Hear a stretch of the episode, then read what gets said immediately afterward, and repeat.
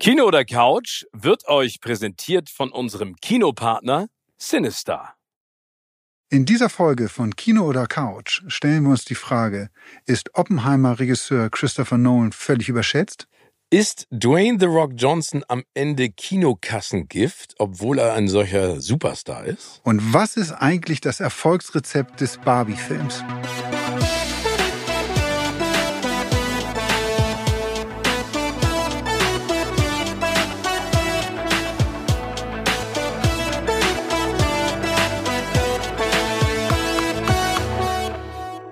Moin Moin und herzlich willkommen zu einer neuen Ausgabe von Kino oder Couch. Mir gegenüber sitzt ein erholter, braun gebrannter Tim Affeld, was sehr gut ist, denn wir haben eine ganze Menge Themen, die wir abhaken und besprechen möchten, natürlich gemeinschaftlich mit euch. Und als allererstes die Frage an dich, lieber Tim, was hast du geguckt, Kino oder Couch? Ich saß auf der Couch, gut gebräunt, hast du recht, saß ja. ich auf der Couch äh, und habe mir natürlich den neuen Guy Ritchie-Film angeguckt, weil wir beide ja große Guy Ritchie-Fans sind, aber ähm, gerade mit der Entwicklung seiner Karriere und seiner Werke in den letzten Jahren nicht immer 100% happy waren. Und jetzt läuft ja bei Amazon Prime der neue Film Guy Ritchies Der Pakt. Ähm, und ich bin auch ein bisschen zwiegespalten. Muss ich, ich auch. Ich habe ihn auch gesehen. Also und du, du sagst es, ich äh, scanne ja genauso wie du alle Streamer und dann auch alle Möglichkeiten, was man im Kino gucken kann. Und dann steht da Guy Ritchies, der Pakt mit Jake Gyllenhaal. Ich habe gedacht, okay, den guckst du dir auf jeden Fall an. Also habe ich mir direkt draufgepackt, direkt runtergeladen. Habe ich mir dann letztens in der Bahn angeguckt von Köln nach Hamburg. Ich hätte mir glaube ich noch fünf andere Filme angucken können, weil die Bahn mal wieder nicht pünktlich war. Aber, also vielleicht um das ganz kurz mal zu sagen, es geht um ähm, die Zeit äh, der US Army im Irak. Im, in Afghanistan. In, äh, Entschuldigung, in, äh, Afghanistan. In, in, Afghanistan. Im Jahr 2018. Genau, und es geht ähm, um die Beziehung von Master Sergeant John Kinley, der einem eine Einheit vorsteht, gespielt von Jake Gyllenhaal, die rausgeschickt wird, um Waffenlager der Taliban genau. auszuhebeln, um zu gucken, wer da ist. Und die brauchen natürlich vor Ort, und das wissen wir alle, ähm, Übersetzer, weil die das nicht können, und äh, haben Ahmed an ihrer Seite, da, von, gespielt von Dar Salim, der ihnen sozusagen hilft oder helfen soll und von Anfang an eher als so ein bisschen suspekt eingestuft wird, weil er eine komische Vergangenheit hat und selber, glaube ich, in den Opiatenhandel ähm, verstrickt war, den die Taliban gehabt haben mit seinem Bruder zusammen. Und ähm, genau, das ist im Prinzip ist die Basis dieser Geschichte, und das sagt Guy Ritchie in unterschiedlichen Interviews, die Beziehung zwischen Übersetzern und der US Army, weil allen ÜbersetzerInnen versprochen wurde, Solange Sie das machen, bekommen Sie die Möglichkeit, am Ende durch ein Visum in die USA auszureisen, weil der Job natürlich unfassbar gefährlich ist. Ähm, vor allen Dingen der Taliban gegenüber, weil die sofort auf die Todesliste kommen. So ist es, genau. Und was mich echt überrascht hat, auch, auch äh, na, geschockt ist der falsche Ausdruck, aber wirklich überrascht hat, wie viele Übersetzer zu der Zeit wirklich dort in Afghanistan im Einsatz ja. waren. Also ich glaube, es waren knapp 100.000 US-Soldaten, die am Ende dort stationiert waren und äh, gegen die Taliban gekämpft haben und 50.000 Übersetzer Besser. Ähm, von denen, und das muss man auch so hart sagen, viele von der US-Army nach dem Krieg, als die US-Army abgezogen worden ist, im Stich gelassen worden sind Komplett. und dort ihrem Schicksal überlassen worden sind. Genau, und, und diese Geschichte dreht sich eben darum, dass die beiden ungleichen Menschen eine ein Abenteuer erleben. Das klingt jetzt so also eine, das klingt das klingt nee, also eine Situation erleben sie sie sie kommen ähm, sie finden heraus äh, durch äh, durch unterschiedliche Quellen dass es anscheinend ein potenzielles Waffenlager gibt fahren dann mit ihrer ganzen Einheit hin und geraten in einen Hinterhalt und ähm, müssen dann zu Fuß vor der Taliban versuchen zu fliehen. Ich glaube, in das 120 Kilometer entfernte Lager der US Army und versuchen dahin zu kommen. Und auf dem Weg dahin äh, wird Jake Gyllenhaal äh, schwer verletzt und gefangen genommen und befreit von seinem Übersetzer, der ihn dann sozusagen äh, versucht, händisch zurückzubringen. Ganz alleine, ja. mal tragend, mal schiebend, mal wie auch immer, ja. ähm, versucht er ihn in dieses Lager zu bringen. Genau. Okay, aber ich bin jetzt mal gespannt, was du sagst, weil also ich muss nur mal eins sagen, ich, ich bin ja ein zwiegespaltener Fan von Jake Gyllenhaal, weil ich schon seit langer, langer Zeit sage, dass das ein unfassbar guter Schauspieler ist. Ein unfassbar netter Typ übrigens. Genau, sehr nett. By the way. Und ähm, ähm, aber für mich leider Gottes in ganz vielen Filmen zu verkrampft daherkommt, weil er hat das Potenzial für mich ein Leonardo DiCaprio zu sein, Ja. aber er macht sich manchmal selber die Sachen kaputt. Ne? Also wenn man sich mal die Karriere anguckt, ne? Also Brokeback Mountain, Donnie Darko, äh, Day After Tomorrow, Southpaw, Nocturnal Animals, das sind ja alles Filme, das ist ja vom Blockbuster bis Special Interest alles dabei. Und ich gucke ihn mir trotzdem immer an, weil ich hoffe, ey, jetzt ist so, jetzt, weißt du, jetzt hast du es geschafft. Jetzt ist, bist du voll drin in diesem Game. Und ähm, ich finde ihn gut. Ich, ich, ich meine, das ist ein, es ist ein geiler Typ. Ich finde ihn gut in diesem Film, in dieser Rolle. Ist er auch. Also man muss erstmal vorab, glaube ich, sagen, dass der Film sehr von diesen beiden Hauptfiguren Ja. getragen wird. Andere Personen drumherum spielen eigentlich kaum so eine Rolle. Auch die Taliban oder die Taliban-Anführer, die sie dann jagen, die, die tauchen nur so nebenbei so ein bisschen auf irgendwie. Also das ist jetzt nicht, dass man da jetzt äh, eine Person als Bösewicht oder als Oberbösewicht irgendwie herausstellt, sondern das Ding ist halt wirklich hauptsächlich von Jake Gyllenhaal und dem Dar, Dar Salim, der ja aus Dänemark kommt, Mhm. Ja. was mir gar nicht bewusst war irgendwie und den ich richtig gut fand. Ich fand ihn sogar super. ich fand ihn sogar besser als Gyllenhaal Ich auch. ähm, in, in der Rolle dieses Dolmetschers. Ähm, die beiden tragen den Film. Ähm, der Film, finde ich, ist ein guter, schnörkelloser Kriegs-Action-Film. Das stimmt. Aber er ist für mich kein Guy Ritchie-Film. Also ich war, wenn Nee. du da nicht Guy Ritchie draufstehen würde und mir jemand vorher gesagt hätte, Guy Ritchie hat diesen Film gedreht, dann hätte das jeder, jede x-beliebige machen können. Beziehungsweise ich hätte noch nicht mal gedacht, dass Guy Ritchie so einen Film drehen würde, weil er am Ende ähm, sehr patriotisch auch ist und sehr dieses US-Heldentum äh, darstellt. Also wenn du mir gesagt hättest, das ist der neue Film von Roland Emmerich, ja, Ja, genau. dann wäre ich dabei gewesen. Okay, ja, äh, sehe ich auch so. Ähm, ähm, Guy Ritchie hätte ich jetzt nicht dahinter ver, ähm, vermutet. Nee, das stimmt. Und äh, ich gebe dir da absolut recht. Ich finde es wirklich ganz spannend, weil Guy Ritchie ist ja, oder Guy Ritchie-Filme sind ja eigentlich dafür bekannt für schnelle Schnitte, ne, dass er hin und her springt, auch storymäßig sehr viel komplizierter ist. Und dieser Film ist extrem straight. Ne, du weißt, was du bekommst. Die, sag ich mal, Situation, die Actionsequenzen sind gut. Aber, ne, also au- auch jetzt nicht auffällig anders. Und ich muss dir eine Sache sagen, und das ist jetzt ein kleiner Spoiler-Alert, sage ich jetzt schon mal an dieser Stelle er läuft ja auf eine auf ein Ende zu, wo ich immer die ganze Zeit dachte, bitte, bitte lieber Guy Ritchie, mach das jetzt nicht so, so zu so einem tragischen Ende. Genau, das habe ich auch gedacht. Hast du auch gedacht? Weil wenn das am Ende, also das können wir, glaube ich, ohne ein bisschen jetzt zu Ja. spoilern, sagen, wenn, wenn das Ding jetzt tragisch geendet hätte, hätte ich gesagt, ey, so eine Scheiße. Ich, Ja, hätte ich auch gesagt. Ey, das ist so geil. Ich sitze nämlich da und gucke mir diesen Film an und denk so, und es gab ja so ganz viele Momente bei diesem Riesenende, wo es hätte sein können und dann auch, wie sie wegfliegen im Hubschrauber, dachte ich so, okay, jetzt steht da irgendeiner unten mit einer Panzerfaust und äh, holt sie vom Himmel. Das hätte ich scheiße gefunden. Auf der anderen Seite ist es dann auch so, plätschert so dahin. Und die Endcredits, das muss man dazu auch sagen, du hast es von angesprochen, zeigen ganz viele ähm, US-Soldaten mit ihren Übersetzern. Und da siehst du nochmal die Dimension dessen. Und ich glaube, das Schlimme, was nachhängt in diesem Film ist, ähm, weil es geht ja um dieses zurückgelassen werden und nicht geholfen werden und dann mit dieser Situation allein gelassen werden als Übersetzer. Das ist, finde ich, das Grausamste. Ja, aber vielleicht hätte das, um auf die Situation dieser Dolmetscher dort noch klarer aufmerksam zu machen, vielleicht hätte es doch dann ein tragisches Ende eigentlich bedarft.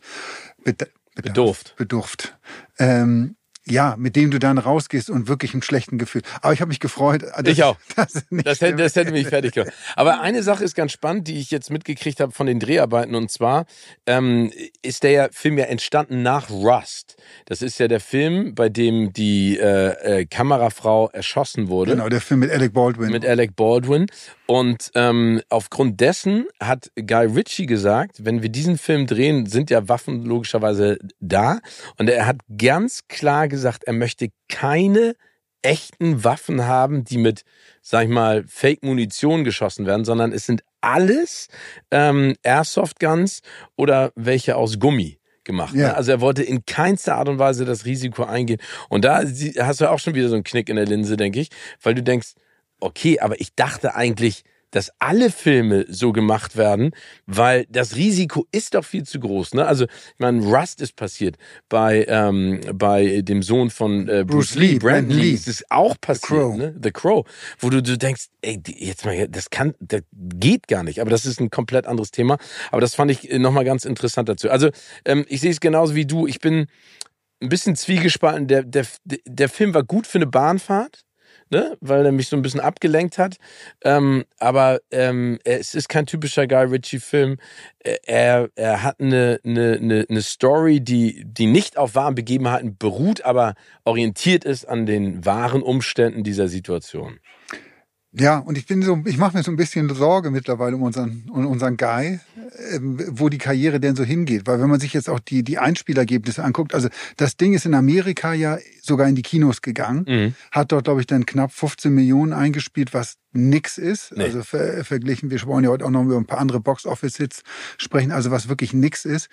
In Deutschland ist er direkt bei Amazon Prime gestartet. Ich finde auch nicht, dass Amazon Prime den jetzt irgendwie mega groß beworben hätte. Also normal, normalerweise kommt so ein Ding irgendwie auf dem, beim Streamer raus und da wird irgendwie eine Kampagne zugeschaltet, aber der ist da irgendwie so ein bisschen, äh, bisschen, bisschen versickert. Und vielleicht war das einfach ein Film, den er, den er Bock hatte zu machen Ne? Also du hast recht, ich, ich glaube ja an The Return of Guy Ritchie. Ich glaube ja, dass er das kann. Also äh, so Operation Fortune oder sowas, ne? Das war ja gut, aber ich glaube, er muss wieder so zurück zu so Snatch und hier The Gentleman. Ja, aber The Gentleman, den fand ich richtig. Ja, das ist ein super Megafilm, immer noch. Und was ich ganz spannend fand, wir haben ja auf unserem ähm, YouTube-Kanal auch eine Umfrage. YouTube Kino oder Couch gibt es ja auch den großen YouTube-Kanal, wo ihr unbedingt mal einschalten solltet. Da haben wir auch die Frage ja gestellt, was ist euer Lieblings ähm, Guy Ritchie-Film? Und ich glaube, wenn ich das jetzt über, über, überflogen habe, die überwältigende Mehrheit ist dann wirklich bei den Frühwerken, bei Snatch, bei äh, Bube, König, Dame, wie heißt er nochmal? Gras. Gras. Bube, Dame, König, Gras. Gras. Äh, bei diesen Werken irgendwie und keiner mehr bei den, bei den neuen Gentlemen taucht ab und zu nochmal auf. Das zeigt schon irgendwie, dass, ähm, ja, wie gut wir das alles früher fanden. Und das hat leider jetzt so wenig mit dem von früher zu tun. Weil das muss ich auch nochmal sagen, Guy Ritchie war für mich immer ein Regisseur, der tolle Charaktere auch hatte, tolle Dialoge, auch skurrile, skurrile Charaktere. Die ja, und das ist das, das, Coole, ne? Und das fehlt in diesem Film. Es gibt so ein, zwei Szenen, du denkst, jetzt kommt da so ein bisschen was, aber dann ist es auch schon wieder vorbei. Und irgendwie ist das schade. Aber es ist vielleicht auch dann so die Anspruchshaltung, die man reingeht, weil man das und das gewohnt ist und er jetzt mal was anderes machen wollte. Aber auch zu dem Thema mal was, wenn er wirklich gesagt hat, ich möchte mal was anderes machen, diese Story, dieser ist ja eigentlich auch alles nichts Neues. Also Nein. es ist besser gemacht worden. Das muss man auch sagen. So, wir finden die beide in Ordnung. Aber wenn ihr, ich finde zum Beispiel Lone Survivor mit Mark Wahlberg sehr, sehr viel besser. Sehr, sehr ähnliche Handlung, sehr, sehr viel besser. Oder 23 Hours mit John Krasinski. Krasinski für mich der, der beste von den dreien irgendwie. Also Aber spannend, dass du das sagst, weil, weil, weil wenn man sich jetzt den Film nochmal von außen anschaut, ist die Story ja easy. Ne? Also in zwei Sätzen erzählt, eigentlich, wir haben ja ein bisschen länger gebraucht, um das ein bisschen ja, äh, detaillierter zu machen, dann ist es ja einfach auch vom Dreh, also es ist jetzt ja nicht aufwendig gewesen, ne? bis auf einige Szenen in, in Dörfern, aber ansonsten ist es ja in der, in der Walachei mit den beiden nur zusammen. Aber trotzdem, ich glaube, das, was du anfangs gesagt hast, da Salim sticht richtig raus. Also der ist wirklich gut. Es gibt einen anderen Film, Darkland, nochmal mit ihm, den kann ich auch allen nur empfehlen, äh, wo er, wo er sozusagen den Tod seines Bruders rächt und sozusagen in diese, in diese Verbrecherszene abrutscht. Und er hat im Tatort mitgespielt. Also er ist für mich echt. Ist das jetzt ein Qualitätsmerkmal? Nee, aber für mich so und so nicht. Aber ich finde ja cool, dass jemand, äh, ein dänischer Schauspieler, so eine Bandbreite an Sachen hat, ne? Und dass er anscheinend auch echt gut beherrscht. Ja, und er, und er ist richtig gut. Ja, und, und Jake Gyllenhaal, wie wie gesagt, ähm, ich warte immer noch auf seinen großen Durchbruch. Aber du hast eben gerade was Schönes angesprochen und zwar Box Office. Ne? Das ist ja momentan das Maß aller Dinge. Und ich habe letztens gerade mit jemandem drüber diskutiert und mich gefragt, es kommt lange Zeit nichts und dann kommt irgendwie Barbie, Oppenheimer, Mission Impossible auf einem Haufen. Ne? Auf diese drei Dinger, auf die wir uns genau. alle gefreut haben und dann sogar Oppenheimer und Barbie am selben Starttag in die Kinos. Und äh, man muss ganz deutlich sagen, der große Gewinner oder die große Gewinnerin ist Barbie wenn man sich mal anguckt, und das ist total spannend, ne, das Einspielergebnis ähm, von Barbie Domestic, also wir reden nur über die USA, sind 350 Millionen Dollar, weltweit 780 Millionen Dollar. Und dann kommt nämlich erst ähm, Mission Impossible mit 139 Millionen in Amerika, 448 weltweit und dann kommt erst, äh, dann kommt Oppenheimer noch 174 und 405. Also äh, Barbie ist momentan der dritterfolgreichste Film weltweit und in den USA. Ein, ein Film, von dem ich gesagt habe, dass es höchstwahrscheinlich Schrott ist. Ja, genau. Aber, aber das zeigt, und, und das Geile ist, ich habe ja schon gesagt, dass ich total begeistert war und ich ja auch da nochmal Schande und Asche auf mein Haupt, weil ich werde ja die ganze Zeit immer gescholten, weil ich sage, Ryan Gosling ist bisher nicht der Monster-Schauspieler gewesen. Drive ist ein geiler Film, ja. The Notebook ist ein guter Film, aber ne, Ryan Gosling ist jetzt nicht monstermäßig unfassbar geil. Aber in Barbie, in Barbie ist er unfassbar. Ja, ist er auch. Also wirklich, der ist, der ist mega. Und ich sage jetzt schon, der wird einen Preis kriegen, den einen oder anderen. Der wird nominiert werden. Das ist mega. Ja, definitiv. Also bei den Golden Globes, also ich bin mal gespannt. Immer ist die Frage, in welche Kategorie Barbie denn auch dann irgendwie auftauchen wird. Musical oder Comedy? Höchstwahrscheinlich. Und da wird er für seine kenneske Darstellung. Ja, aber ich glaube auch bei den Oscars. Also es würde auf jeden Fall den Oscars gut tun, wenn sie nicht anfangen, also Killers of the Flower Moon kommt ja, ne? Da gibt's Leo und Robert, da wird auf jeden Fall was passieren. Es gibt noch so ein paar Ich wollte gerade sagen, da gibt Oppenheimer es auch. Oppenheimer und Oppenheimer ist natürlich, also wo du gerade aufgezählt hast, Barbie, Mission Impossible, Oppenheimer in, in Einspielergebnissen.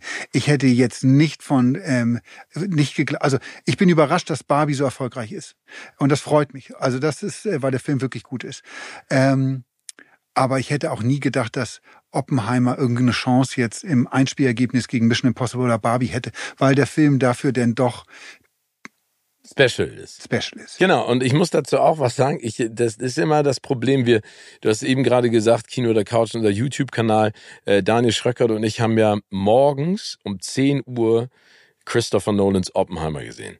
Wir reden über drei Stunden und eine Minute. Eines Christopher Nolan-Films. Genau. Und das muss man immer vorweg sagen, das sind ja Filme, da muss man wirklich konzentriert dabei bleiben. Ja, genau. Und, und dann haben wir direkt die Bewertung danach gemacht und beide waren wir ein bisschen skeptisch. Und daraufhin habe ich gesagt, weil ich jetzt so viel auch gelesen habe darüber und mit so vielen Leuten gesprochen habe, gesagt haben, geilster Film von Welt. Und ich fand nicht, dass das der geilste Film von Welt ist. Ich fand ihn sehr gut, aber ich muss den erstmal verdauen habe ich ihn mir jetzt ein zweites Mal nochmal angeschaut.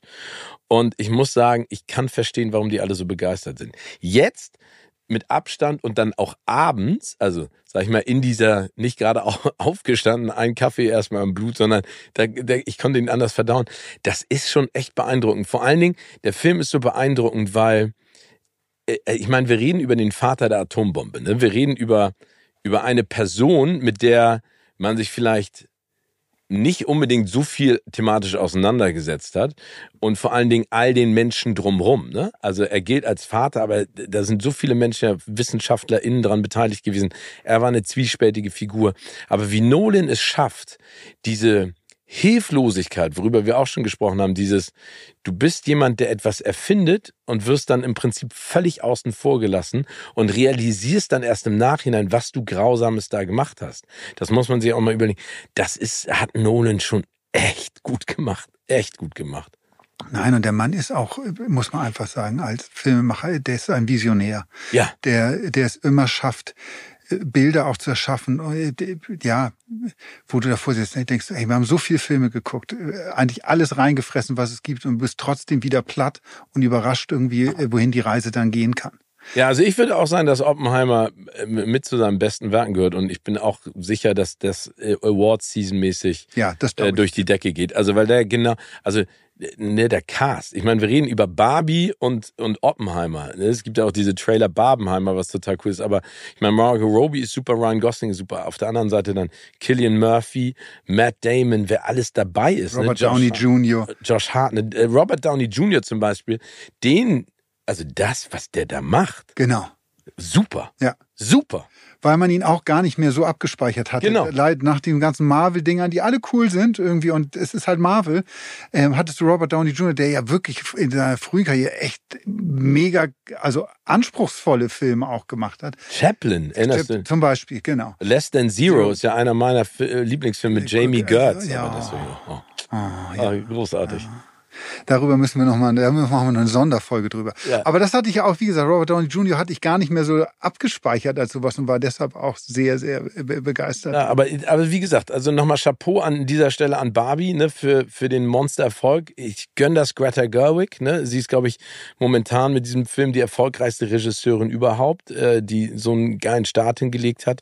Ähm, ähm, und äh, ich gönne ihr das. Also es sind tolle Filmemacher. Ein Riesenrisiko ist sie eingegangen, mit Barbie den überhaupt so umzusetzen.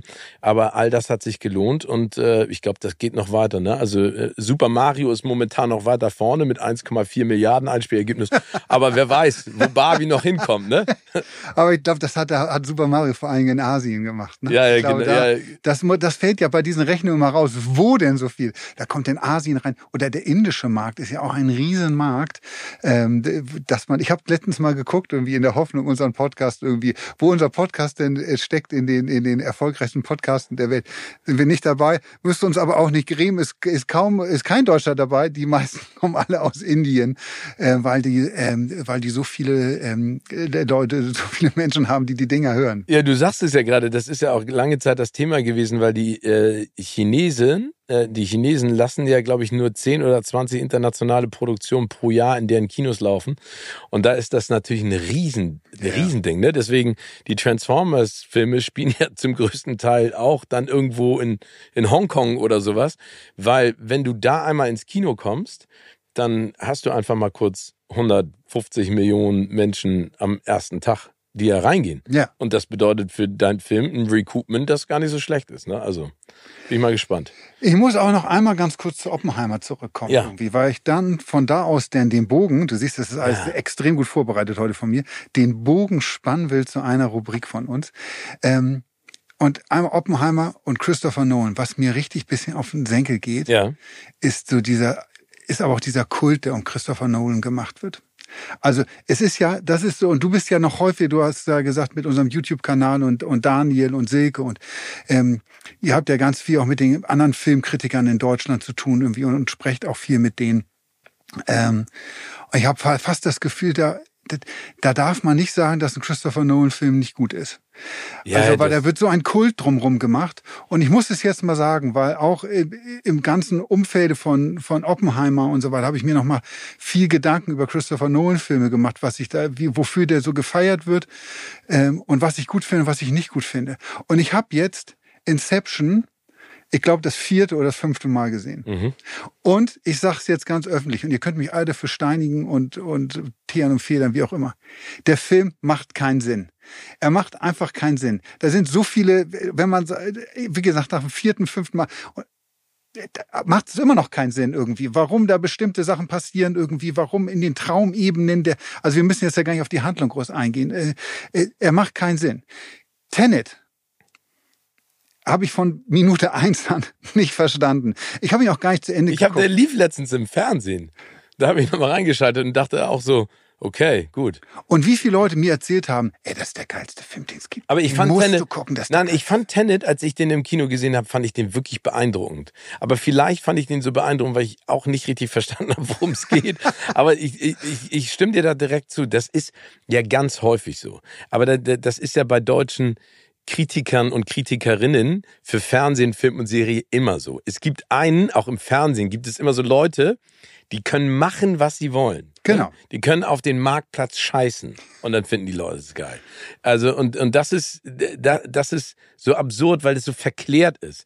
Und ich, ich sehe es auch so. Man muss bei Christopher Nolan, also ich finde er, er ist insofern beeindruckend, weil viele also viele Filme Tenet Interstellar, äh, Inception sind ja alles Filme, die auch sein Bruder mitgeschrieben hat, die ja unique sind insofern, weil sie auf nichts basieren. Auch die Geschichte von Oppenheimer so zu erzählen, ist Nolan-Style. Das heißt, ja. ich finde super. Ich meine, die Batman-Reihe, brauchen wir nicht drüber Gen zu reden. Genial. Genial, also, ne? Ja, und, und, auch in, für mich in, in Form der ganzen Superheldenfilme irgendwie auch. Ja. Ich, die, ich mag die Marvel-Filme auch. Trotzdem kommt keiner der Filme an die Nolan Batman-Filme ran. Aber Batman ist auch immer noch der geilste Superheld. Das stimmt. Deswegen habe ich eine 2,15 Meter Batman-Statue zu Hause stehen. Auf die ich sehr neidisch bin. ja, das kann ich verstehen. Aber ähm, da kannst du die Geschichte auch äh, besser erzählen. Aber ich, ich sehe es auch so. Es, es gibt so man darf nicht mehr kritisieren, weil dann alle sagen, ja, du bist dann zu doof, du verstehst nicht, was er genau. sagt. Wo ich so denke, du verstehst doch selber nicht, was er mit diesem Film macht. Erklär mir mal Tenet. Ja, genau. Erklär es mir mal, was das genau alles ist. In drei Sätzen. nee, aber, aber das finde ich gut, dass du sagst. Also, ähm, ich glaube, Inception ist, ist dann so ein Film, der so einen Kult hat, so ein Kult-Feeling und deswegen sagen alle, der ist so geil. Ich finde ihn auch immer noch gut, aber ich weiß genau, was du meinst.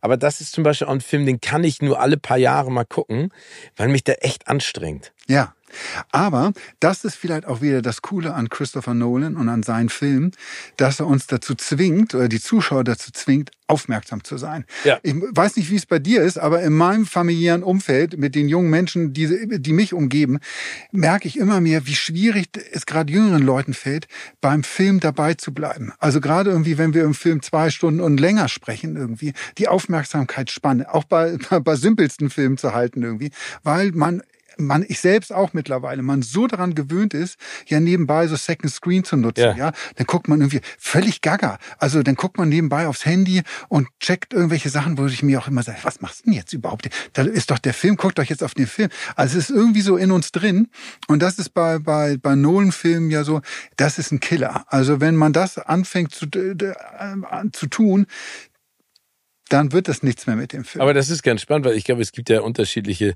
Statistiken darüber, wie die Aufmerksamkeitsspanne auch sinkt. Ne? Ja. Also ich glaube, das war, also durch, keine Ahnung, ich lass mich jetzt lügen, das war vor zehn Jahren war das noch irgendwie sieben Sekunden oder sowas und jetzt sind es mittlerweile nur noch zwei. Ne? Aber das ist ja auch TikTok, du swipes die ganze Zeit nur durch ne? und, und scroll, also ich merke das ja selber. Und das ist, es ist schade, weil es ist im Prinzip wie ein Buch. Also das ist es. Nolan ist ein, wie ein Buch lesen. Genau. Deshalb, liebe Kinder, liebe Jugendliche, die ihr heute hier zuhört, und ich weiß, dass ihr und die, liebe jung gebliebene, die Junge natürlich auch, die ihr heute zuhören. Ähm, äh, Lest ein Buch. Ja, das solltet ihr auch unbedingt tun. Nein, nehmt euch Zeit für einen Film. Geht ins Kino vor allen Dingen. Irgendwie, da wirken Filme nochmal anders irgendwie. Und da hat man auch nicht die Möglichkeit, so viel auf dem Handy drin rumzugucken oder andere Sachen nebenbei zu machen, ähm, sondern sich wirklich mal nur auf das zu konzentrieren irgendwie. Ihr verpasst sonst viel. Aber, aber wo du das gerade sagst, ich würde gerne mal ein Drehbuch zu Tenet lesen. Ob ich das dann verstehen würde. ja. Oder ob ich nach Seite 5 im Drehbuch sage so, keine Ahnung, was er da meint, was ja. er von mir will. Jäger der verlorenen Schätze. Filmklassiker. Und in dieser Rubrik wollte ich nämlich auch auf einen Christopher Nolan-Film eingehen, der mir, wie gesagt, nochmal ins Gedächtnis gespült worden ist durch diese ganze Oppenheimer-Diskussion. Apropos Gedächtnis, sage ich denn. ja, ja, ja, ja. Ich habe mich, den habe ich auch zwei, dreimal gesehen und ähm, einfach, aber weil ich ihn unbedingt nochmal sehen wollte, um bestimmte Sachen noch klarer zu verstehen, beziehungsweise äh, zu gucken, ob es wirklich alles wirklich so Sinn macht dann irgendwie. Und es macht alles Sinn und es ist wirklich, ich finde es fast mit einer der besten Christopher Nolan-Filme. Er heißt Memento. Jahre 2000, der ist schon fast ein Vierteljahrhundert alt. So ist es. Das ist absurd. Und, und auch geschrieben, äh, oder ganz geschrieben von seinem Bruder Jonathan, der hat das Drehbuch, das ist eine Kurzgeschichte und Nolan hat sie dann mit ihm gemeinsam dann, dann umgearbeitet. Und vielleicht ganz kurz zur Handlung. Es geht um einen Mann, der ein traumatisches Erlebnis hat. Er, er und seine Frau werden überfallen. Ähm, er muss mit ansehen, wie seine Frau vergewaltigt und ermordet wird und wird von einem, er, er tötet in dem Moment einen der Täter, kann er umbringen, sind zwei Täter. Der andere schlägt ihn nieder und durch diesen Schlag äh, leidet er eine Amnesie, dass er kein Kurzzeitgedächtnis mehr hat. Also er kann sich Dinge nicht länger als 15 Minuten merken. Bis zu diesem bis zu der Tat weiß er alles. Von da an kann er sich nur noch alle 15 Minuten merken und dann ist es wieder wie, wie gelöscht. Und er ist getrieben von einem Racheplan, diesen zweiten Täter zu finden. Und das erzählt diese Geschichte, äh, erzählt dieser Film. Und er steigt ein, eigentlich mit dem Ende und hat dann, und das ist total spannend und, und cool gemacht. Er hat zwei Handlungsstränge. Also einer, der von dem Ende in die, also rückwärts läuft und einer, der in vorwärts läuft. Und Ja, es ist einfach. Und das, das löst er auch visuell. Schwarz-Weiß und und, und genau, in die, genau, äh, genau. So so löst Nolan das visuell. Und wie gesagt, auch wenn man, wenn ich jetzt sage, er fängt mit dem Ende eigentlich an, ist das kein Spoiler und ähm, man muss sich da keine Sorgen machen. Er hat dann einen Twist am Ende auch nochmal und überraschende Wendungen drin, die einfach so cool sind. Ich musste bei dem Film auch immer ein bisschen an The Sixth Sense denken, der ja Stimmt. auch irgendwie am Ende so einen Twist hat, wo man Stimmt. sagt, wow. Und dann auch rückblickend immer guckt, ah ja, stimmt, da war das, das macht Sinn und da ist dies passiert, ja genau, und sich diese Puzzleteile so zusammenfügen. Und so ist es in diesem Film Memento auch. Ähm, deshalb ist das ein Film, den kann man auch zwei, dreimal gucken, einfach irgendwie, um das nochmal genauer nachzuvollziehen. Und den kann ich euch allen, alle, die jetzt auch Oppenheimer gucken und den cool finden ähm, und die Memento noch nicht geguckt haben, guckt euch diesen Film an. Das ist wirklich, wirklich ähm, großer Spaß. Und es ist visionäres Kino. Ähm, besser geht's eigentlich nicht. Und da komme ich direkt gleich auch, wieder auf den Schauspieler zu sprechen. Also Carrie Ann Moss kennen wir auch aus uh, The Matrix, aber vor allen Dingen Guy Pierce als Hauptdarsteller auch wieder ein Schauspieler für mich, der komplett unterschätzt wird so und eigentlich es. nicht auf dem Ranking ist, wo er sein sollte, weil der so gut ist. Genau. Und der ist schon immer so gut gewesen. Ne? Also der ist im Gegensatz zu Jake Gyllenhaal einfach on point. Jedes Mal.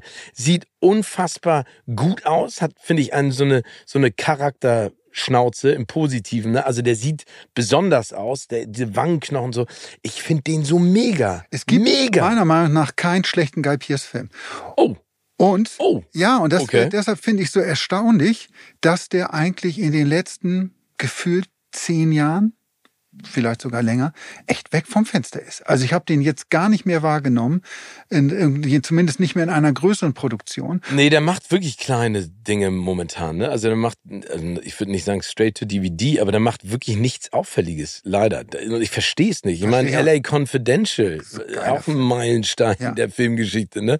Ähm, aber ich, ich verstehe es auch nicht. Also ich, ich hoffe einfach, dass der die Möglichkeit hat, da nochmal fetter aufzutreten. Aber äh, gebe ich, also gebe ich dir absolut recht. Memento ist wirklich, und das ist ein Film, der, den kann, auch wenn der 23 Jahre alt jetzt ist, den kannst du immer noch gucken. So ist es. Den wirst du auch noch in 20 Jahren gucken können. Weil er einfach auch da, die, er hat einfach eine wahnsinnig gute Story, ein gutes Drehbuch mit guten Ideen. Ähm, und da ist keine Effekthascherei dran. Also klar, die Erzählweise ist ungewöhnlich irgendwie und das ist einer der Tricks, die die, die da anwenden. Aber ansonsten hat er nicht so groß mit Special Effekten oder sonst noch was zu tun, sondern einfach eine schlüssige, spannende Geschichte, die, die ganz schlau erzählt wird. Ja.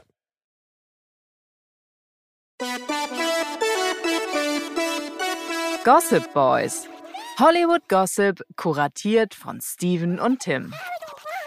Wir haben jetzt ganz viel über, über Schauspieler gesprochen, die ein unfassbares Potenzial haben, es ausschöpfen, aber vielleicht dann nicht die, sag ich mal, das Feedback bekommen oder den Erfolg, den sie verdient haben. Und dann gibt es so Leute wie zum Beispiel Dwayne The Rock Johnson, ähm, den ich ja immer noch mega geil finde. Jedes Mal, wenn ich den treffe, bin ich begeistert genau. von seiner von seiner Aura und der Art und Weise, wie er mit den Leuten umgeht. Ja, ja, das muss ich jetzt ich einmal fragen. Findest du ihn deswegen so cool äh, oder äh, toll, weil er einfach ein unfassbar netter Kerl ist, der mit, der alle alle nett behandelt, alle am Set, alle bei, bei Presseterminen irgendwie, der kommt ja rein, der schüttelt jeden, jeder Person da die Hand irgendwie. Das ist ein ganz umgänglicher, netter Kerl, ohne jegliche Starallüren. Mhm. Ich glaube auch, dass er eine, eine unfassbare Arbeitsethik hat. Also die muss man alleine haben, irgendwie die Arbeitsethik und Disziplin, um diesen Körper sich zu erschaffen. Aber ja, The Iron Paradise, genau. der, der trainiert er ja morgens um vier und dann nachts um eins und dann hat er sein Cheater. Ja, also. Aber ich stelle mir die ja. Frage, mögen wir alle Dwayne The Rock Johnson, weil er einfach nett ist? Oder mögen wir ihn auch, weil er gute Filme macht? Und das, äh, das äh, hinterfrage ich mittlerweile immer mehr. Ja, okay, also ich sag mal so. Ähm, ich bewundere ihn wirklich für seine Arbeitsethik. Ich bewundere ihn für die Art und Weise, wie er Entertainment zelebriert. Ich bewundere ihn dafür, woher er kommt und was er mittlerweile geschaffen hat, ne? ob das jetzt Teremana Tequila ist, ob das jetzt äh, seine Filmproduktion Five Bucks ist, ähm, ob das die Filme, die Serien sind, die er macht, ob er diese, diese ganzen karitativen Dinge.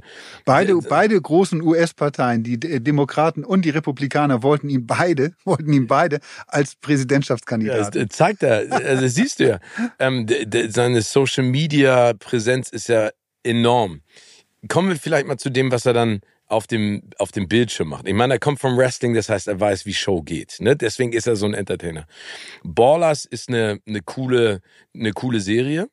Ja. Ähm, ich finde auch die Neuverfilmung von äh, Jumanji waren sehr gut, auch in der Kombination mit Kevin Hart. Aber es ist ein Ensemble-Ding. Also das, die gesamte, also die Grundidee des Films ist toll, die Tricks sind sehr gut und er hat sehr gute Sidekicks da äh, mit Jack Black, mit äh, Kevin Hart. Ja, also äh, sehe ich Sehe ich ganz genauso. Also er hat sich da immer die, die richtigen äh, Mitspieler ausgesucht. Hobbs and Shaw natürlich mit Jason Statham durch Fast and the Furious auch so ein bisschen gepusht. Finde ich auch gut, ne? Also weil du weißt, was du kriegst. Und jetzt kommen wir natürlich zu dem Punkt, wo ich sage, okay, er hat kleine Rollen gespielt, er hat Ensemble-Pieces gespielt, er hat ein paar Filme auch getragen auf dieser Action-Basis. Und dann kommen jetzt so zwei, zwei Monster-Knicks in seiner äh, Filmkarriere. Und das ist Red Notice, ne? also mit Gail Gadot und Ryan Reynolds. Was für eine Kombi, aber was für ein Scheißfilm, sage ich jetzt nochmal ganz deutlich. Das schreibe ich genau. Ne? Und Black Adam. Und ich meine, der, der Push von Black Adam und das Niveau, ne, dass er gesagt, ey, es wird ein Superheld kommen, den gab's noch nie, wir irgendwie, wir erfinden das DC Universe neu und sowas. Und dann guckst du dir den Film an und denkst am Ende so, boah, naja, also dafür, dass du so trainiert hast, sehe ich dich einmal oben ohne. Da hättest du mhm. auch ohne super. Das ist dir ja sehr Outfit. wichtig. Das ist dir sehr wichtig, oder? Nein, also wenn jemand nicht so dran teilhaben lässt, dass er härter trainiert als jemals zuvor, dann will ich das auch in diesem Film sehen, oder nicht? Oder siehst du das anders? Nein, bin ich bei dir. Ne? Ähm, und da muss man ganz ehrlich sagen, das sind ja zwei Filme, wo ich, wo ich nicht unbedingt sagen würde, wow, das hast du gemacht. Also ich glaube, seine Stärke liegt darin, nicht pure Action zu machen. Das, das, das kann er. Aber ich finde ja, dieser, dieser Smirk, ne, seine Augenbraue, die nach oben geht, die sich selbst so ein bisschen verhohnepiepeln, das kann der eigentlich ganz gut. Ja. Also diese, diese Comedy-Richtung ist meiner Ansicht nach fast besser für ihn. Ja. Ähm, und jetzt, ja, also, aber ansonsten ist es wirklich schwierig zu sagen, wohin das gerade geht. Aber ich glaube, es ist egal. Die Leute, werden, also obwohl Black Adam ja eher ein Flop war, ne? also danach ist das DC Universe ja auch zugemacht worden, jetzt wird es ja komplett neu, neu gemacht. Aber Und es wird keinen weiteren Black Nein, Adam aber warum auch? Also die Geschichte ist ja auserzählt, auch wenn es einen Cliffhanger gibt mit Superman am Ende, aber will ja keiner sehen. Beide gibt's nicht mehr. Henry Cavill als Superman gibt's nicht mehr und Black Adam auch nicht. Ja, wobei das halt wirklich für, für DC neben Marvel ja der, der andere große Comic, äh, Comic Verlag oder äh, Superhelden, äh, ja. Filmschmiede. Filmschmiede, wie auch immer, das ist ja nicht nur Verlag mehr mittlerweile. Ähm, es wäre halt die große Chance gewesen, dort ein Franchise aufzumachen irgendwie. Und deshalb, äh, ja, die, die Möglichkeit haben sie. Äh, ja, und jetzt kommt, äh, und er mag ja anscheinend die Farbe Rot, ne? Nach Red Notice kommt jetzt Red One. Genau, und da habe ich also zwei Sachen, die mich echt bisschen schockiert haben. Also erstmal, er kriegt für diesen Film, das ist eine Amazon Prime äh, Produktion. Ich weiß gar nicht, wie weit die überhaupt in die Kinos kommen wird oder ob die direkt, direkt äh, dann über den Streamer laufen wird. Ja, ich glaube, ja, aber ich glaube, dass die schon das Recoupment versuchen zu kriegen übers Kino. Übers also Kino in Amerika ja, zumindest. Genau. Ähm, also es ist ein Amazon Ding und er kriegt dafür 50 Millionen Dollar. Er alleine. Und das ist, ich habe mal nachgeguckt, das ist die höchste Summe, die jemals eine Person für einen Film bekommen hat. Also als offizielle Gage, ne? Als Weil die meisten. Als offiziell, da hast du recht. Als ne? Aber das ist so, das andere kann man ja immer schwer berechnen, wie was an Einspielergebnissen, Merchandising und so weiter reinkommt. Ähm, als reine Gage, und er wird höchstwahrscheinlich noch Verträge haben, dass er hier und da auch noch was mit abkriegt. 50 Millionen. Ich habe auch noch mal geguckt, wer ansonsten und wie auf Platz eins war bislang Robert Downey Jr. mit 40 Millionen für, na hier, Captain American Civil War. Oh hat er 40 bekommen. Ja, der, der Chris Evans auch dabei, ne, als Captain America. Der spielt jetzt auch bei Red One mit. Genau. Chris Evans, J.K. Simmons, Lucy Liu. Johnny Depp hat für hier diesen Fluch der Karibik äh, on Stranger Tides hat er 35 Millionen bekommen. Und ein Film, auf den ich sehr gespannt, der erst kommen wird, Killers of the Flower Moon, mhm. hat Leonardo DiCaprio 30 Millionen wohl kassiert. Ja, und da ist auch spannend, vielleicht nochmal zu sagen, weil wir vorhin über Oppenheimer gesprochen haben, drei Stunden. Der ist drei Stunden dreißig. Drei, ja. Ja, The Killers of the Flower Moon ist drei Stunden dreißig. Und ich sagte jetzt schon mal, das wird kein Film sein, wo du am Ende rausgehst und sagst, ey, komm, wir gehen jetzt richtig Party machen. Der, haut, der basiert auf dem Buch 300 Seiten lang. Genau, wie heißt das noch? Weil das wollte ich euch allen, allen ans Herz legen. Ähm, Aber in der Zwischenzeit, wenn du mal suchst, ja. also 50 Millionen Dollar. Also ich sag mal so, äh, Dwayne weiß um seinen Marktwert und ich glaube, das ist dann vielleicht auch diese, äh, dieser verirrte Gedankengang von vielen Produzentinnen, dass sie denken, jemand, der in Social Media so unfassbar erfolgreich ist, der kann auch die Social Media Power auf den Kinobesuch ummünzen. Hat sich bei Black Adam nicht bewährt gab es aber auch schon in der Vergangenheit in Deutschland, ne? Also die Lochis und da gibt es auch ganz viele Lisa mhm. und Lena, die ja alle Filme gemacht haben, die vielleicht auch falsch gestartet sind, aber ja nicht, sagen wir, diese, diesen, diese Übersetzung geschafft haben. Ne? Und ähm, ich bin mal gespannt. Also die, die Frage ist halt, ich glaube, dass Dwayne The Rock Johnson auch sagt, ist mir doch egal. Also ich habe so viele andere Sachen, die mir Spaß machen. Film ist einfach für mich eine, eine, ein, auch ein Unterhaltungsmedium, da habe ich Bock drauf. Aber der muss halt auch mal gucken, wo, wo er sich dann hinbewegt. Ja, und hast du mal gesehen, worum es in Red One geht? Ich glaube, um Weihnachtsmann. Das ist ein Weihnachtsfilm. Ja. Also wenn, ich frage mich irgendwie, wow, Amazon, ihr habt irgendwie offenbar echt zu viel Geld, was wir wissen, dass sie haben, aber 50 Millionen rauszuhauen für ein Weihnachtsfilm, der saisonal natürlich dann höchstwahrscheinlich gut laufen wird, also äh, als Streamer dann. Aber ich würde doch sowas eher investieren in irgendein Franchise, wo ich vielleicht mehr draus auch machen kann irgendwie und mir so jemand dann dafür sichern. Also ich gucke mir ja immer schöne Bescherung an. Das ist ja immer Return of the ja, es gibt so viele tolle Weihnachtsfilme. Ja. Da machen wir zu Weihnachten nochmal. Oh, da, das stimmt. Aber, Aber ich habe hier in der Zwischenzeit ja. einmal wirklich hier recherchiere ich ja noch selber. Ähm, mir ist der, der Titel nämlich nicht mehr eingefallen. Das Verbrechen von David Gran. Also für ist Killers of the Flower Das Moon. ist Killers of the Flower Moon. Auf Deutsch übersetzt das Buch. Und ich kann es allen nur wärmstens ans Herz legen, die Bock auf True Crime haben und die, bevor dieser Film kommt, der Martin G. Martin Scorsese-Verfilmung von dem Buch, es dauert, glaube ich, auch noch ein paar Monate, bis das dann wirklich in Deutschland äh, an den Start geht. Also ihr habt noch Zeit, das Buch zu lesen. Tut euch den Gefallen. Das Buch ist genial. Es ist wirklich eines der besten True Crime Bücher, die man lesen kann. Und ich bin ganz persönlich gespannt, ob der Film dann am Ende das hält, was dieses Buch vorgegeben hat. Ein wahnsinnig spannender Fall. Ja, ich habe da ein paar Sachen schon zugelesen, also ich bin auch gespannt drauf. Aber was ich so cool finde, ähm, also wenn man sich jetzt mal überlegt, was für ein geiles Filmjahr wir eigentlich bisher schon haben. Ja. Ne? Also wie divers in den Themen. Also wir haben Oppenheimer, wir haben Barbie, wir haben Killers of the Flower Moon, wir haben äh, dann Mission Impossible, da kommen ja noch ein paar geile Sachen raus. Und das ist ja für die Awards-Season eigentlich sensationell, ne? Weil es genau. war ja zeitweise wirklich so Special Interest, dann waren es nur Filme, die die Kritiker und Kritikerinnen gut fanden. Jetzt ist es ja sind es Filme, die beide Seiten beglücken, also Publikum und, sage ich mal, den Feuilleton. Und da komme ich zum Thema, dass ich momentan, das mich echt umtreibt, und das ist der Streik. Mhm. Weil wir haben ja schon mal drüber gesprochen, das ist ja das erste Mal seit 60 Jahren, dass die Writers Guild, also die WGA und die Screen Actors Guild, also die Schauspieler- und Schauspielerinnen-Gewerkschaft, zusammenstreiken. Und das bedeutet, auf jeden Fall jetzt schon mal ein paar Sachen. Nummer eins, die Emmys, die sollten am 12. September, 14. September irgendwann in der Richtung äh, übertragen werden, sind ja verschoben.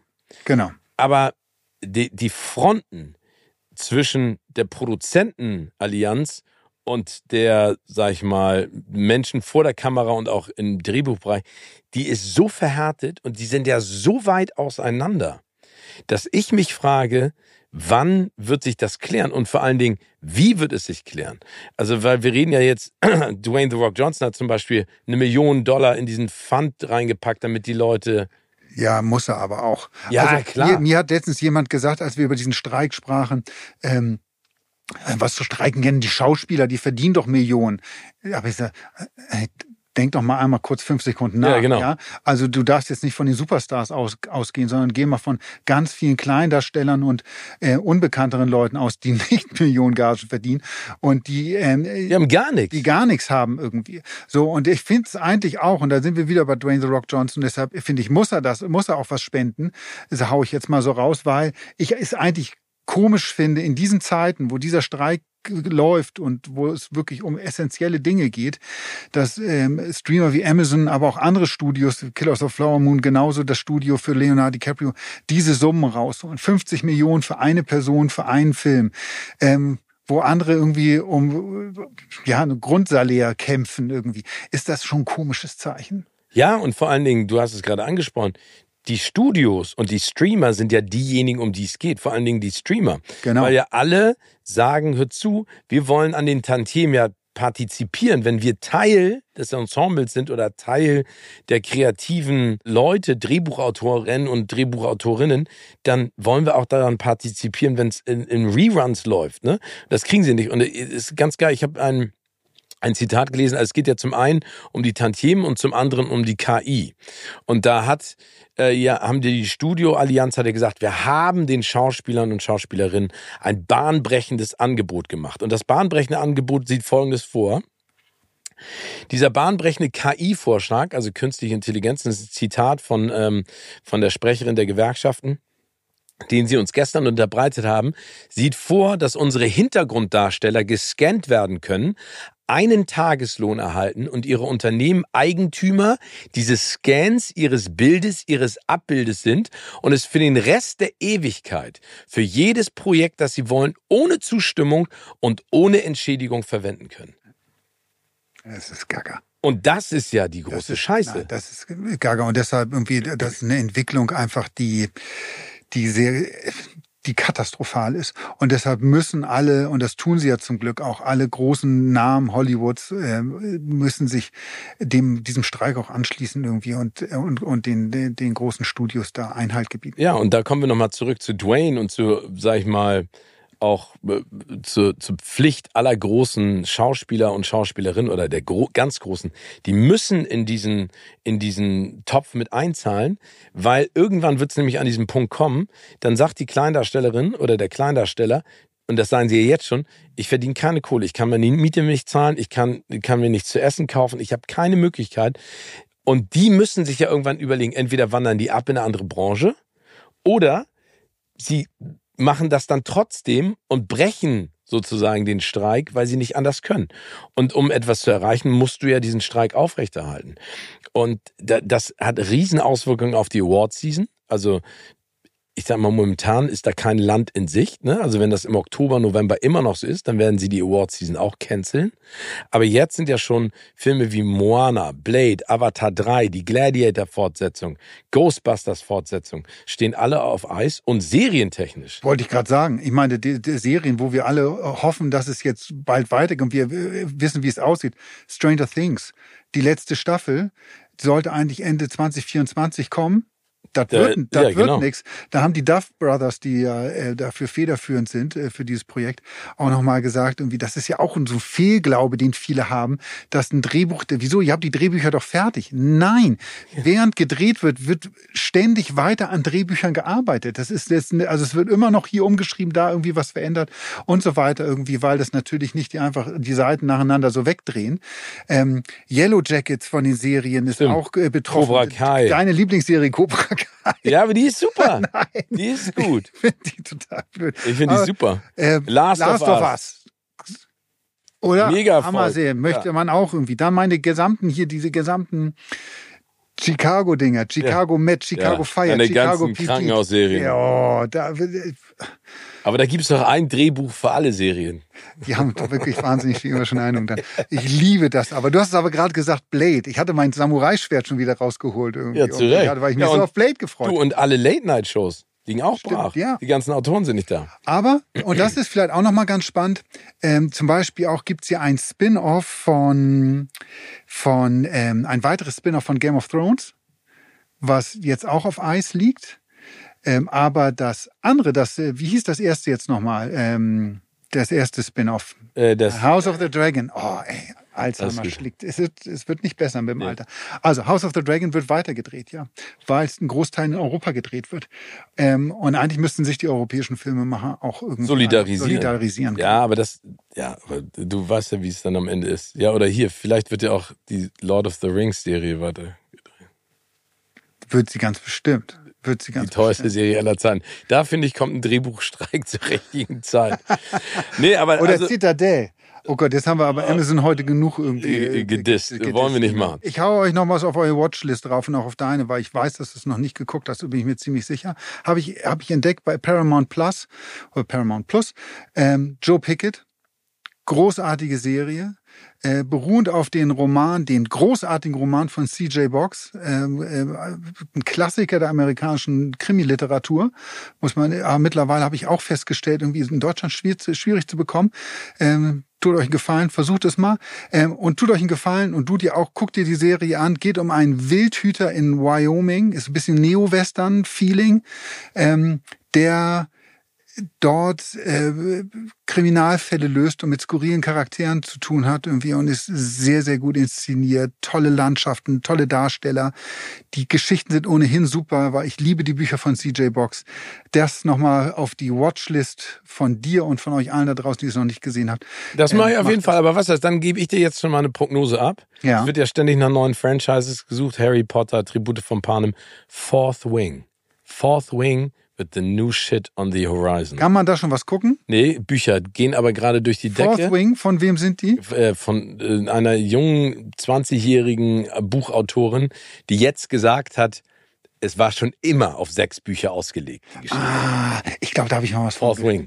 Geht gerade total durch die Decke. Das wird das neue Twilight äh, Tri Tribute von Panem Harry Ich weiß nicht, ob ich ein neues Twilight haben möchte. Nein, das auch nicht. Aber ne? nächste Woche mehr von Timmy und mir. Bleibt gesund und munter und äh, alles Liebe. Alles Liebe. Bis dann. Tschüss.